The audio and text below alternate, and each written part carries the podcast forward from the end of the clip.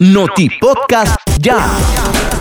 El nicaragüense Eduardo Vidal Pérez, de 30 años, murió de forma inmediata al electrocutarse mientras realizaba trabajos de limpieza con una hidrolavadora en Sabanilla, Alajuela, Costa Rica. De acuerdo con la versión de las autoridades, Vidal recibió la descarga cuando estaba manipulando la máquina y quedó tendido en el piso por delitos de peligrosidad. Entre el lunes 11 y el domingo 17, la Policía Nacional capturó a 50 delincuentes en el territorio nacional. El comisionado general Sergio Gutiérrez Espinosa, segundo jefe de la Policía de Managua, detalló que entre los detenidos están 7 por homicidio, 35 por robos con intimidación y 8 abastecedores de droga. Las evidencias ocupadas a los delincuentes capturados son 22 armas de fuego, 3 kilos de cocaína, 91 libras de marihuana y 2 motocicletas. Un terremoto de magnitud 6.4 en la escala de Richter sacudió la provincia argentina de San Juan esta medianoche de lunes, causando daños materiales y cortes de suministros de electricidad, cuyas réplicas se han llegado a sentir en Buenos Aires a más de mil kilómetros del epicentro. Las autoridades informaron que se trata de uno de los terremotos más fuertes de los últimos años que sacuden Argentina, afortunadamente sin víctimas mortales.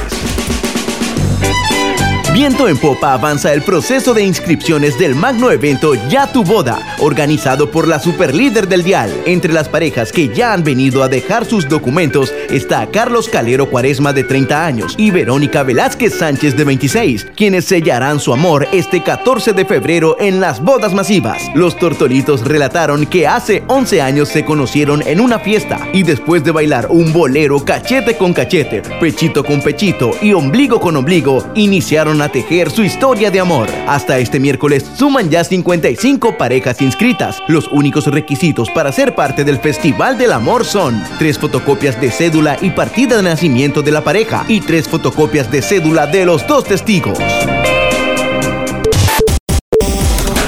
Con la participación de más de 160 emprendedores, el Ministerio de Economía Familiar, en coordinación con la Red de Jóvenes Comunicadores y la Comisión de Economía Creativa, iniciaron la primera edición de Cyber Monday Nicaragua 2021 con el lema El mejor regreso a clases. Cyber Monday Nicaragua 2021 es una plataforma virtual en la que se ofertan útiles escolares, uniforme, calzados, accesorios para niñas y niños, libros y una gran variedad de artículos escolares. La forma de acceder a los descuentos y buenos precios de Cyber Monday Nicaragua 2021 es a través de la página web del Ministerio de la Economía Familiar. Noti Podcast ya.